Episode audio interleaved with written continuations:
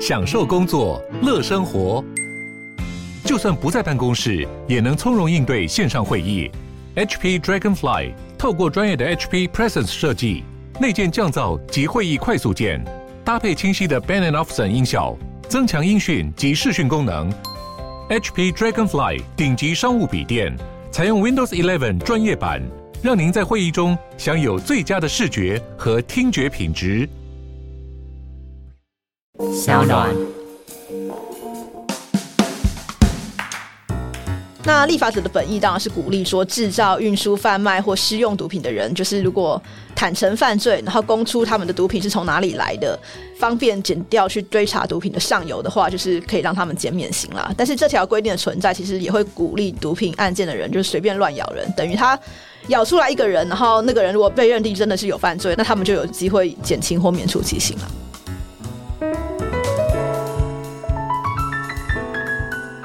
Hello，大家好，我是法律白话文运动的站长贵智。无辜的人被判有罪，没有人是自由人。这个是民间团体在声援冤狱案件时，经常用来呼吁大家关注冤狱的口号。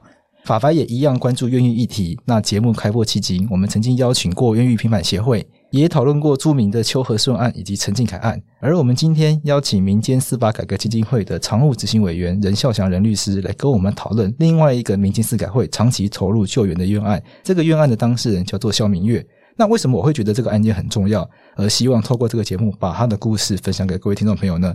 因为这是一个现代版的三人成虎的故事，什么意思呢？那我们等一下请任律师来给我们介绍一下这个案件，那大家就会发现，原来这样的事件都很有可能会发生在你我之中。那我们当然就要来关注这个冤案，那也这样子的关注才能够帮助我们国家的司法更加成长。我其实我觉得做功课的时候，我发现一件事情是，肖明月案它有很多媒体报道。但是好像都二零一八年间，所以表示已经这个案件又沉寂了一段时间。对，那为什么我会突然想要做这个访问呢？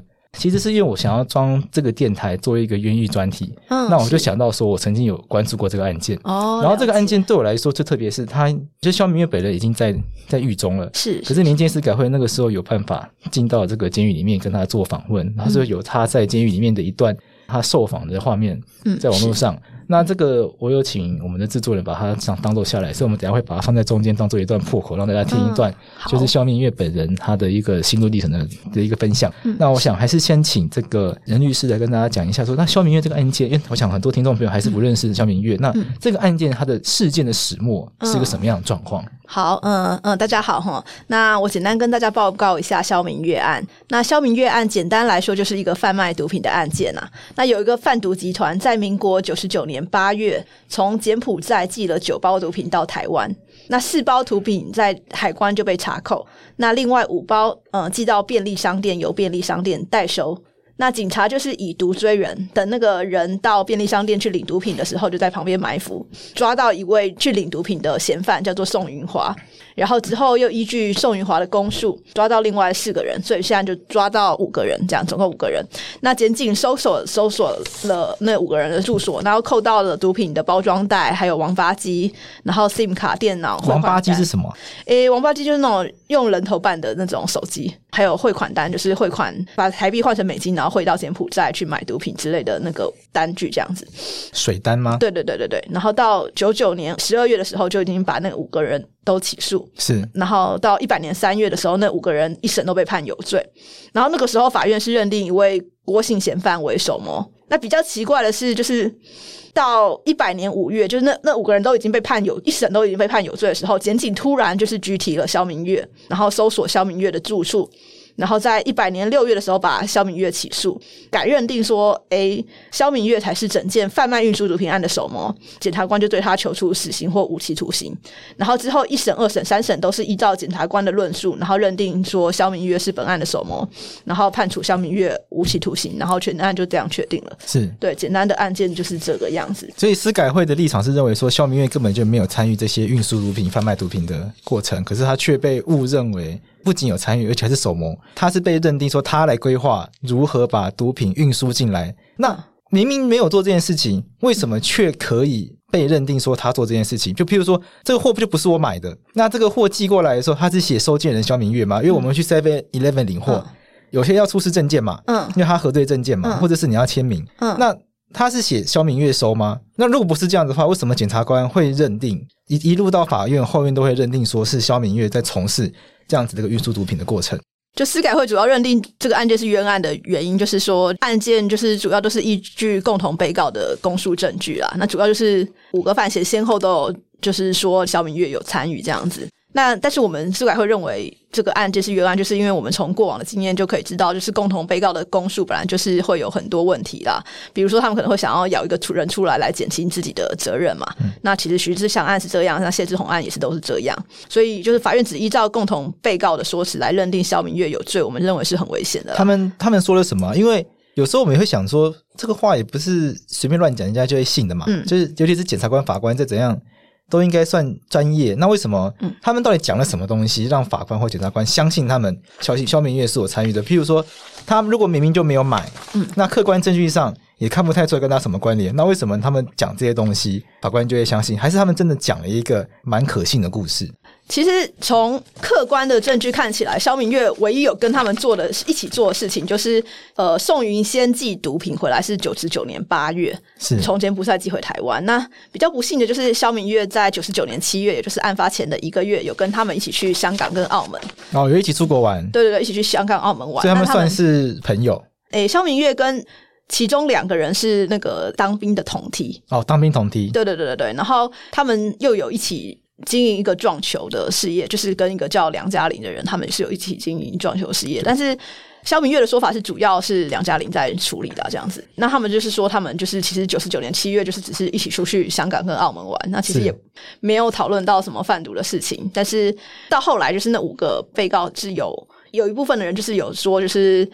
九十九年七月有有跟一个叫姑兄的人碰面，然后呢，他们就是说那位姑兄就是贩毒的人这样子，然后就是说说萧明月是负了贩毒洽谈的人，然后这是一件事情。那另外一件事情就是五个共同被告还有中间还有说，就是萧明月有教唆他们做灭证的动作，所以就是法院主要就是以这两件事情来认定说肖明月是首谋这样子。他们说肖明月灭了什么证据啊？指挥他们把什么手机啊什么的。或者什么相关的东西丢掉这样子，但是其实如果真的去仔细去看，其实那些灭证的指数其实是很有问题的，就是每个人讲的内容其实不一样啦。是我们有稍微整理一下，就是我们是不是把它讲的像故事一样？好，对，因为我们让听众朋友有先有一个感觉，就是说法官跟检察官他们听到什么东西，可是我们后来一看，根本客观证据看不出来是这样啊。好，我先讲灭证部分是很有问题的哈，啊、就是梁嘉玲说肖明月有去灭证，然后就说哎，调监视器应该就可以看到肖明月家的蓝色小货车，这是梁嘉玲的说法。然后另外一位叫做吕昌俊的共同被告，他是说肖明月跟郭哲伟开着银色 Wish 轿车去灭证，然后吕昌俊是自己骑重机去，这第二种说法。第三种说法是宋云先说吕昌俊。再送云仙过去，那肖明月是自己一台车过去，这是第三种说法。是啊，第四种说法是郭哲伟说他骑机车过去，然后他说他骑机车载肖明月过去，然后从卡车变自行车，从卡车变摩托车嘞。然后吕昌俊自己骑机车过去，所以现在听到有好几种说法，有有什么蓝色小货车、银色 Wish 轿车，然后还有骑机车的，然后谁载谁，然后谁跟谁，到底是机车还是轿车还是卡车和货车，就每个人都说的不一样。然后宋云华是根本没有提到灭证的事啊，所以其实。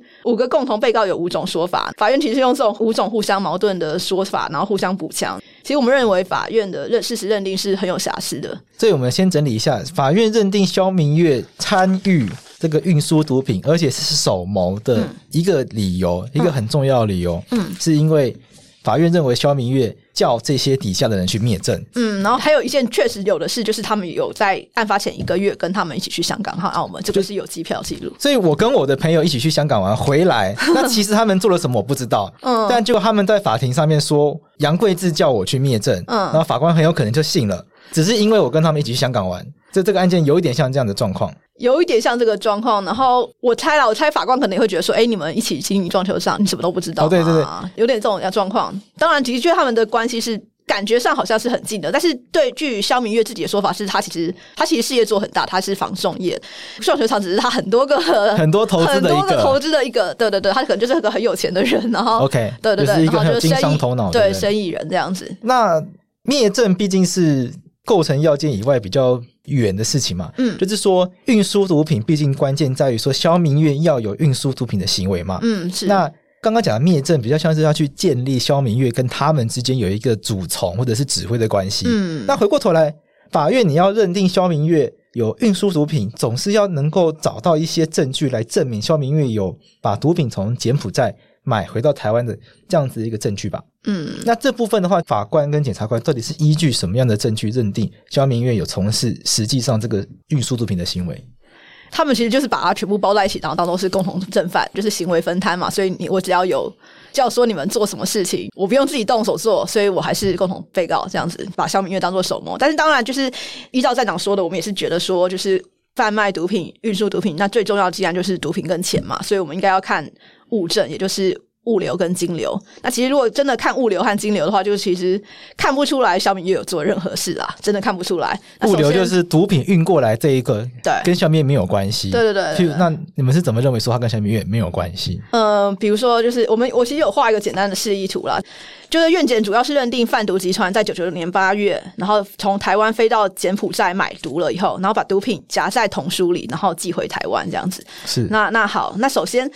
贩毒集团去柬埔寨买毒，那寄回台湾，谁去买谁去寄？那是一个叫做宋云仙的人去做的。那证据在哪里？就是毒品包装袋上有扣押，然后有验过指纹，那个上面的指纹是宋云仙的，所以这个部分没有异议。是，然后再来就是毒品包裹寄回台湾，那是寄到哪里？寄给谁？那其实是寄到便利商店。那收件人他就其实是随便写一个化名，所以。收件人其实不是他们被告里头任何人，就可能是一个没有人的人，然后请便利商店代收。但是他留的收件人电话是谁的电话？其实是梁嘉玲的王八鸡的电话，就是那个上面的电话其实是可能不是梁嘉玲本人用他名义去办的，但是是那个王八鸡是梁嘉玲在用的。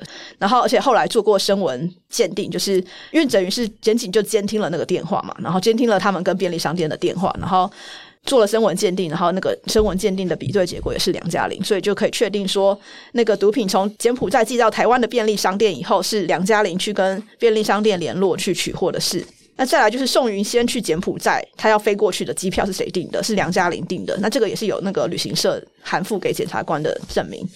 然后再来就是宋云仙买毒的钱到底是哪里来的？那这个不确定，就是每个范闲有不同的说法。但是汇款的水单就是是从梁嘉玲那边收到的，是对对对。然后而且汇款水单上的签名可以知道，就是去处理汇款的人就是要继续兑换外币，然后把它寄到国外，那个是宋云仙跟吕昌军在处理的。然后肖明月也都没有处理过，所以其实有整个上面的过程，看毒品和物流和金流看起来，就是萧明月其实都没有参与过这个案件了。那所以他真的做的就是很不幸，就是。在九十九年七月的时候，就是有跟那个五五个犯嫌一起去到香港和澳门旅行。呃，我跟听众朋友整理一下说，说像运输毒品，它应该最关键的就是买毒品，就是你要付钱给人家，嗯、然后你要收货嘛。我们买网购要收货，嗯、那也买毒品当然也是要收货。嗯，那这应该是关键的行为。嗯，那任律师的意思是说，从事这些行为的人是这个呃宋先生、梁先生、吕先生，嗯，这三位。嗯，这些行为基本上都跟肖明月没有直接关系，看不出来他有去做这件事情。对，看不出来。可是法官用了一个法律理论，叫做共同正犯。嗯，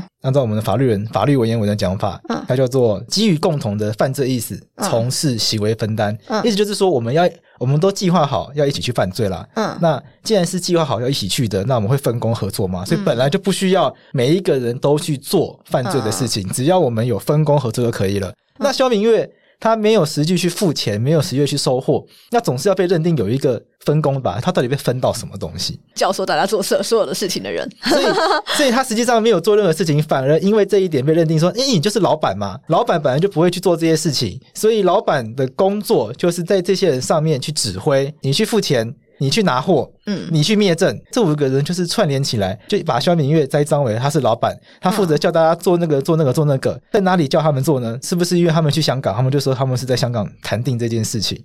他们等于是说他们在香港有有跟一个叫做孤兄的人碰面，然后他们就说那个是卖毒品给他们的人，就是他们说那是毒品的线，然后他们就说那是肖明月去谈的，但是肖明月的说法其实是。那个人其实是去找宋云仙的，然后他们是有整团的人，就是很多人有一起在一个餐桌有吃饭，然后可能有聊天，然后可能有聊到其他什么其他的事情，但是跟毒品没有关系。这样就是说，确实在香港一起去玩的时候，这个人这个姓辜的有出现。对，有出现。所以肖明月的认知是他出现的时候没有提到什么毒品的事情啊。对对对，而且是他是找宋云仙的。对，对他也不是来找我的。对对对，所以。整个事情听起来就很像是说，我今天交错朋友，嗯、我跟他们一起出国玩，他们趁我不注意的时候去谈了一瓶毒品的生意，嗯，就回来台湾之后东窗事发，嗯，就故意把它推到我身上，就是说杨贵志，你其实也有参与，嗯，那这样子做对他们有什么好处？就是说他们每一个人都被判刑了，为什么他们要到二审的时候突然跑出来把这件事情栽赃给肖明月？嗯，因为其实就是《毒品危害防治条例》呃十七条第一项是规定说，就是。犯相关的毒品的罪，然后供出毒品来源，然后因而查获其他正犯或共犯的人，可以减轻或免除其刑了。所以，那立法者的本意当然是鼓励说，制造、运输、贩卖或施用毒品的人，就是如果坦诚犯罪，然后供出他们的毒品是从哪里来的，方便减掉去追查毒品的上游的话，就是可以让他们减免刑了。但是这条规定的存在，其实也会鼓励毒品案件的人就是随便乱咬人，等于他。咬出来一个人，然后那个人如果被判被认定真的是有犯罪，那他们就有机会减轻或免除其刑了。那对他们来讲就是很大的诱惑，这样子。所以这一条规定是说，如果你把上游咬出来的话，对对，就是他鼓励这些从事运毒贩毒的人窝里反，嗯，你去把其他共犯咬出来后，就帮你减刑。对，那其实我自己在办案的经验，就是毒品案件对我来说算是相对少数。嗯，那我听到的说法是说，叫我们当事人不要随便乱主张这一条，因为你可能会被黑道报复。哦，因为我当事人有些，或者我朋友他们当事人，可能都是比较基层的。嗯，在这个运毒集团中，还是比较基层的。如果他们随便去乱咬出上游的话，很有可能会出狱之后会遭遇不测。所以这一条，我觉得它有一个很糟糕状况是说，它实际上。不太敢用，会去用的人是不是很多？会是基于这样的想法说，反正我去乱咬一个人，咬到成功了，我就可以减刑。我是觉得是有这个可能性这样子。那到底有多少人会这样做？其实我不是那么确定啦。但是我是觉得是是有机会的，是有可能的这样子。那目前这个案件的进度到哪里？诶，其实之前我们都有请监察院调查这个案件啊。监察院调查比较遗憾，就是说监察院就是呃，因为那几个共同被告本来是希望说，那个共同被告如果能跟监察院承认说。就是他们真的是做伪证的话，这个案件可能是有机会。可是那时候那几个共同被告好像又是担心说他们会影响到假释，就他们等于是说他们怕说他们又承认说他们是做什么伪证的话，然后会影响到他们的假释啊，所以他们那时候好像又是。态度又是比较保留这样子，所以目前就是还没有那么明确的进展这样子。那当然，我们也是还是希望说能够再去跟检察院再请监察委员有没有办法再调查，或是再走走看有没有其他的路，比如说非常上诉啦，或是释宪等等的。我找到的资料是说，这五个人里面已经有一些人承认他们是作伪证了。那这个部分有去影响到这个法官的判决吗？诶、欸。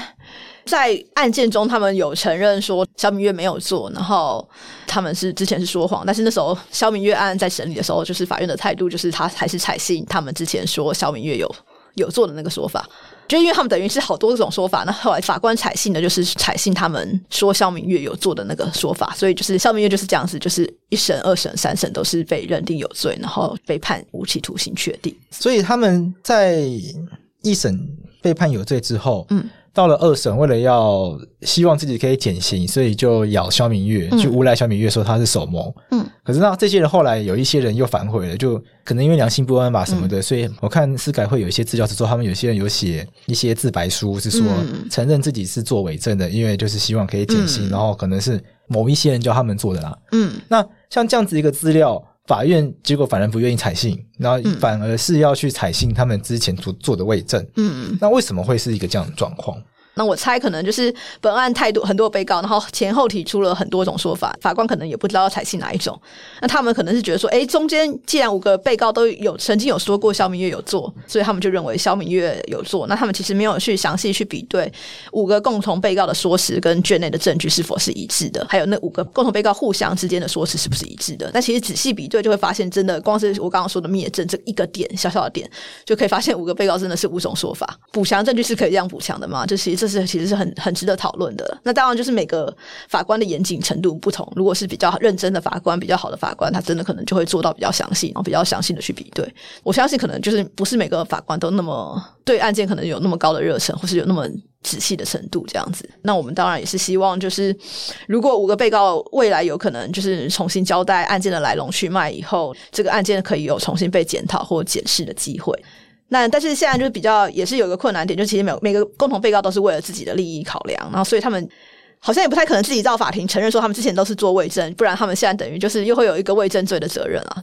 所以我们也还在思考说这个案件到底有什么方法可以去就救援这样子。在节目刚开始的时候，我说这个案件是一个现代版的三人成虎嘛，嗯，因为这个案件到目前为止，听众朋友也可以理解说，他其实法官其实没有直接证据可以证明肖明月有从事这个案件吗？嗯，直接证据指的是说有一些客观的物证是可以直接指向肖明月的，但是这个案件没有这样子直接客观物证，他都是靠这些证人说他有做。嗯，也就是说，你今天没有，并没有办法拿出一个很直接、很的客观证据，譬如说汇款单。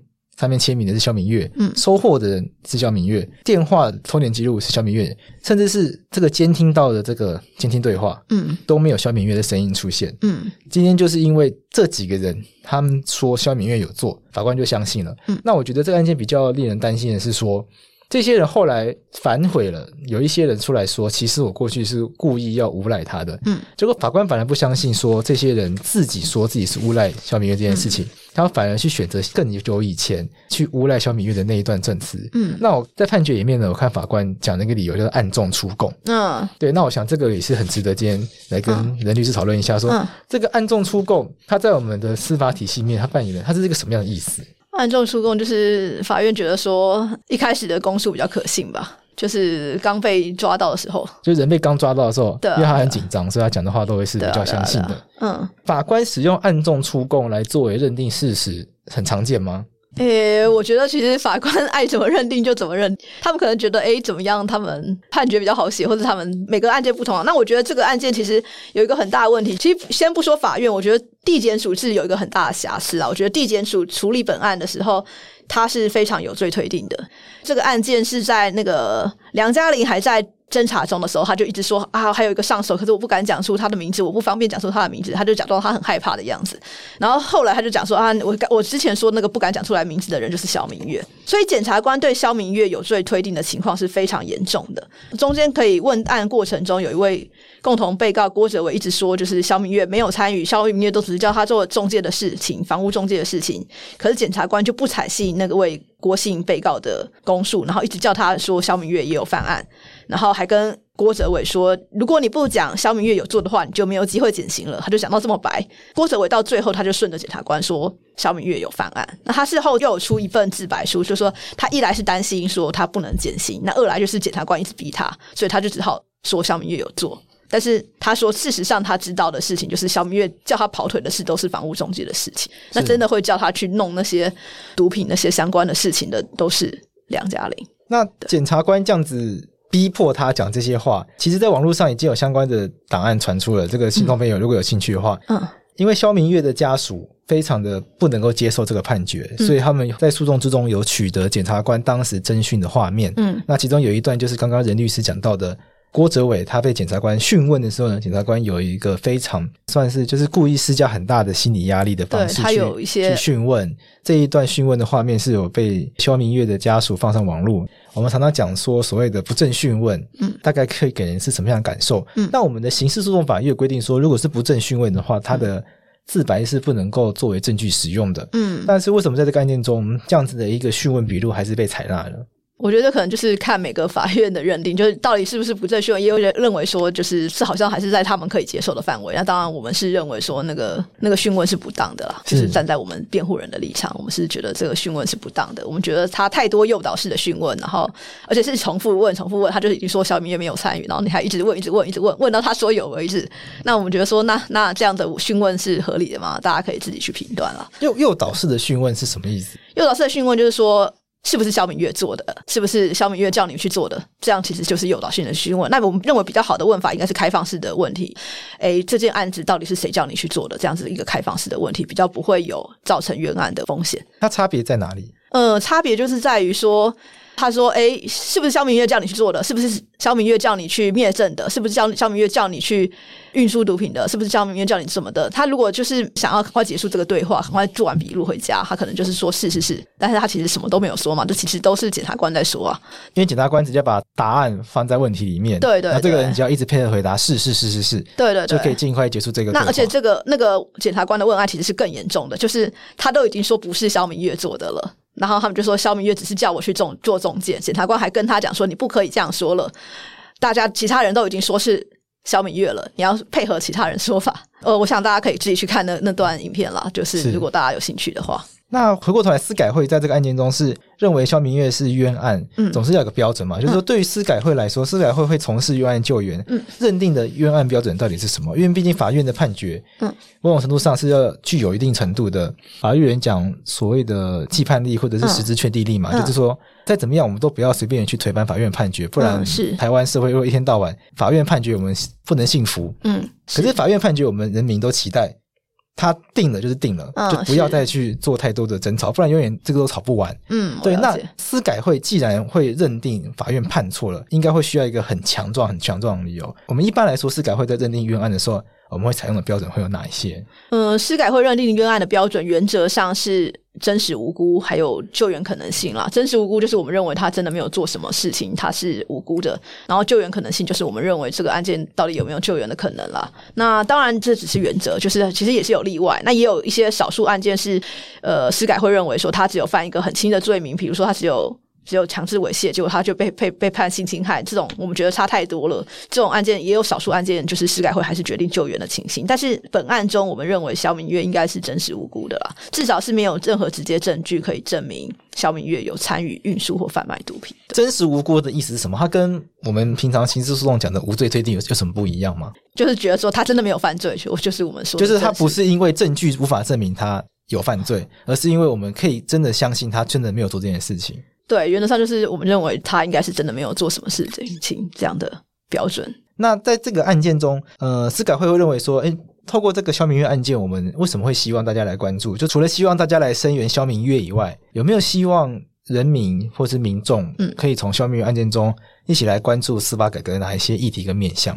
有一个议题就是刚刚就是有提到的，就是毒品危害防治条例的第十七条的规定了，就是那个规定到底是不是合理的？就是他是说，制造、运输、贩卖或使用毒品的人呐、然后只要供出毒品来源，然后因而查获其他正犯或共犯，就可以减轻或免除死刑。这条到底？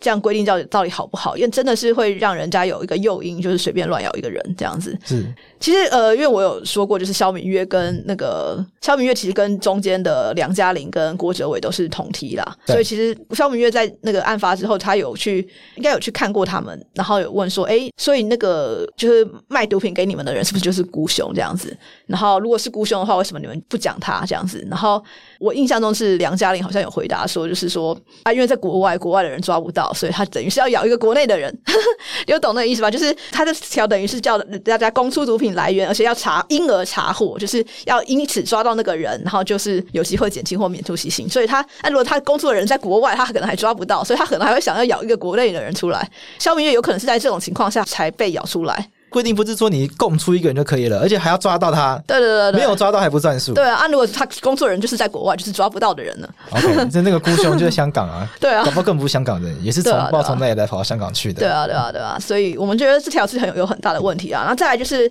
还有就是补强证据的问题，就是到底补强证据你到底。要到什么样的程度啦？因为我们觉得共犯自白互相补强，然后来认定一个有人有罪，其实是很容易造成问题的。那许志祥案就是这样嘛？那谢志宏案也是这样，就是先前被平反的那个案件，就是这种没有所谓的物证，只靠这些证人出来讲几句话就把人入罪。嗯，这个对一般民众来说是很难想象的事情。可是这个在司法上面是很常见的状况吗？还是说我们其实没有办法去让法官不要做这件事情？就是说我们有没有一条法律去规定说？法官要判人有罪，一定要有物证，还是真的？我们的刑事诉讼法，它就是只需要人证，只要有人出来讲你有做，法官他其实就可以判你有罪。其实是五八二应该是有说，就是共同被告的自白应该是不能就是互为补强嘛，然后也是有说，就是仍然应该要再调查其他的证据啊。但本案中其实比较好笑，就是法官后检察官他们后来有列出来一大堆证据，然后来当做萧明月的补强证据，但他们列出来的证据其实都只能补强，就说其他人有做。比如说，他们拿那个我刚刚说的毒品包装袋指纹鉴定，还有那个包裹运输的监听英文，还有声音鉴声纹鉴定，还有其他扣押物品的王八机那些 SIM 卡那些当做补强证据。但那些补强证据，其实在我看来，就是在我们律师团看来，还有我们司改会的人看来，就是那些补强证据其实只能证明说其他人有做。比如说我刚刚说的那个毒品包装袋，还有扣案的红书，因为他们把毒品夹在。童书里寄回台湾，那那个指纹鉴定上面其实是有宋云仙的指纹，所以只能证明宋云仙有做。然后包裹运输的监听译文和声纹鉴定其实是梁梁嘉玲的声音，所以也只能证明梁嘉玲有做。然后其他的扣案物品和王八机啊、SIM 卡是在呃梁嘉玲和宋云仙的住处取得，所以其实也只能证明梁嘉玲跟宋云仙有做。可是检察官就其实把这些东西全部列出来，当做肖明月案的补强证据。所以我们是觉得说，哎，这样的补强证据是有有点问题的。但是当然，法律要怎么定到那么的清楚，让法官知道说，哎，你这样做是不 OK 的，也是还要再思考吧。或是说，不晓得未来有国民参审制会不会有比较好，或是有有什么样的改变？就是说，现在其实大法官的解释有要求说。如果你今天抓到一大堆人，你把他当成共犯的话，嗯，你不可以把这些人讲的话，嗯，就拿来定彼此的罪，嗯，因为他们是共犯嘛，彼此之间会有、嗯、可能会有利害冲突嘛，对啊，所以你不可以说这三个人是一起共犯，在这种情况下面，你一定要有可以补强他们说辞可信的证物出现，对对对对对。那也就是说，我说他有做，你不可以只因为我有说你就相信这件事情嘛，嗯、你还要看到其他一些客观的证据，嗯，这些证据我们叫补强证据，它可以补强这些人的讲法。人律师也是，也就是司改会的立场是发现说，我们去看的这些卷证资料，嗯，今天这个案件中可以拿来补强用的证据，都是补强到其他五个人，嗯，就那五个人确实有参与，嗯，但没有一个证据可以补强到肖明月有做，对啊。结果在这种情况下，其实肖明月是没有补强证据的，对。结果就单纯的因为三人成虎，那些人为了减刑，所以说肖明月有参与，嗯，最后变成这样一个状况，嗯。现在的司法就完全没有办法，没有任何的救济管道吗？我们民众也会好奇的是说，如果今天我们这么多专业的律师看到一个这么巨大的瑕疵，嗯，结果我们的法院好像都没有提供任何的翻盘的机会，嗯，那大家大家会害怕，那怎么办呢？嗯，我们不是有所谓的再审，有所谓的非常上诉吗？嗯，那这些管道司改会有尝试过吗？之前当事人应该有自己提过非常上诉，应该就是被驳回了这样子，是被检察总长驳回。对，然后。再来就是刚刚我有说，就是其他律师其实有告过其他共同被告伪证。那那告伪证的目的其实是希望说，如果真的就是其他人伪证成立的话，这个就可以当做再审的事由，就是重新开启再审。对，但伪证那件事情好像也是被不起诉了，所以目前再审这条路已经等于是暂时断掉。那非常上诉的部分，我们是还有在想要再努力这样子。然后视线的部分也有人就是说，哎，想想看有没有办法就是申请释宪，但是就因为申请释宪都是。要排很久啦，对对对对，所以就是这个些都还是在思考和在想。然后当然就是非常上诉的部分，其实我们还是有看到其他的部分，就是法院判决是有真的有很很明显的问题的。比如说判决中有一段就是说什么萧明月自己说他愿意出钱三十万帮梁嘉玲请律师，所以萧明月一定是什么？我们看了所有的卷宗，我们把每个份笔录都看过了，萧明月根本没有说过这句话。那反而是就是其他共同被告有说，就是梁嘉玲在囚车上有说，哎、你们咬萧明月出来，我给你们多少万？反而是其他宋云仙有说有说，就是梁嘉玲有这样说过，鼓励他们咬萧明月出来。我们不晓得，就是法官是在这个认定事实的过程中出了什么问题啊？就是好像他有些判决写的内容是卷里没有这个资料的，没有证据的，对，完全没有证据的。所以这个部分我们也会考虑，看能不能做非常上诉。好，嗯、我们今天谢谢任律师来跟我们分享肖明月案这样的一个过程，然后、也让我们了解到说，其实。司法有时候是会犯错的，但我们觉得司法犯错的话，嗯、最重要是说我们要来想办法告诉司法说，这个案件真的犯错了，嗯、这个犯错没有关系，但是也不能说没有关系，因为肖明月白白被关了八年，嗯，那站在我们司改会立场，我们认为说他这是一个值得我们来投入来去关注的冤案，因为听完这样整个一个萧明月发生的故事。其实他故事很简单，他就是跟人家一起出国玩。嗯，我们有时候跟朋友一起出国玩啊，嗯、你不会永远大家就一起嘛，有时候会分开来。嗯，我有有些人想去海边，有些人想去游乐园，有些人想去 shopping。嗯，那可能晚餐一起吃，然后白天自己自己去玩自己的。嗯、你不知道人家在香港、在澳门做了什么事情，结果因为你跟他一起出国玩，回过头来，嗯，到台湾之后。他就被人家说他们一起在香港讨论卖毒的事情、运输毒品的事情。嗯，那这根本就很难去证明自己的清白。嗯，而我常常的经验是说，民众会相信说司法会喊他清白。嗯，在萧明月这个案件，我想我们发现到一件事情说，说有时候有一些三人成虎状况出现的时候，当大家都这么讲的时候，你会发现到很难去证明一件自己实际上没有做过的事情。嗯，那最后下场是。我们的肖明月现在就是他现在被关在台东的太原监狱里面，那他被判的是无期徒刑。嗯，我希望通过今天这一期，可以让大家也一起来了解这个案件，然后同时也希望大家一起来呼吁相关的这样司法改革的这样一个过程。然后在今天这一集结束之后，我们会将这个民间司改会他们有制作一个肖明月访问肖明月的一个对话，嗯，那我们会把这个对话放在最后面。那也希望听众朋友如果有兴趣的话，可以听听看肖明月本人如何去讲他这个案件的心路历程。嗯，好，我们谢谢任律师。好，谢谢桂智，谢谢大家。医院判给我理由，朋友应该是不会害你吧？二审的法官，第一次遇到我，他就直接跟我讲：小明月，你不要以为没有证据我就判不下去哦。定谳的时候，大家都晕倒了，真的晕倒了，都整个人都都软下去，连我们都快要疯掉了，更何况是他。爱听的书就一直快要撞墙，这样我都看了都好怕，他从来没有这样。没 有无罪推定啊，我们什么时候真的有无罪推定？对啊，法院的判决有没有是是不是一个真实的一个符合事实的东西？其实 who knows？没有，我每次跟他说快回去了，他们跟我回答说：“妈，你上次也是这样讲，你上上次也是这样讲。”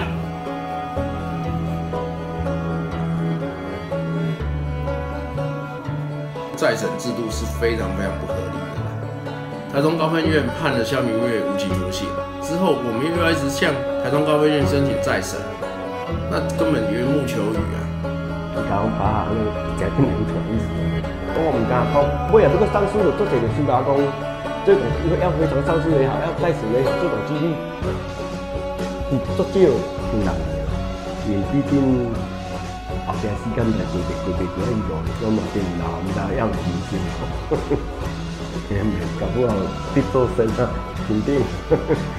我老婆很好，她对我真的很好。我觉得娶到她，我真的赚到了。是我违反的约定，我要照顾你一辈子。我进来，我没办法照顾你，所以我一开始就跟我老婆说要离婚，我老婆都不要，所以我就想办法让她跟我离婚。那时候阿妈还是一直那段时间要走了，然后一个礼拜以前一直念我儿子。就说他没有回来，哇！真的，我们真的希望他赶快回来。啊，我一定谢天谢地，我可以多少活几年啊！真的。最常梦到就是我是人在外面，然后起梦醒，哎，我怎么还在里面？那个很恐怖。现在在做梦吗？我会问问自己是在做梦。我人在外面，就无缘无故就进来，我是在做梦吗？太原监狱是在一个深山里，四周都没有声音，只看到那个阳光从那个窗户这样折射下来，然后一个人就抱着你的手这样，那哭声是非常凄厉、非常大声，那个是一个人的一生。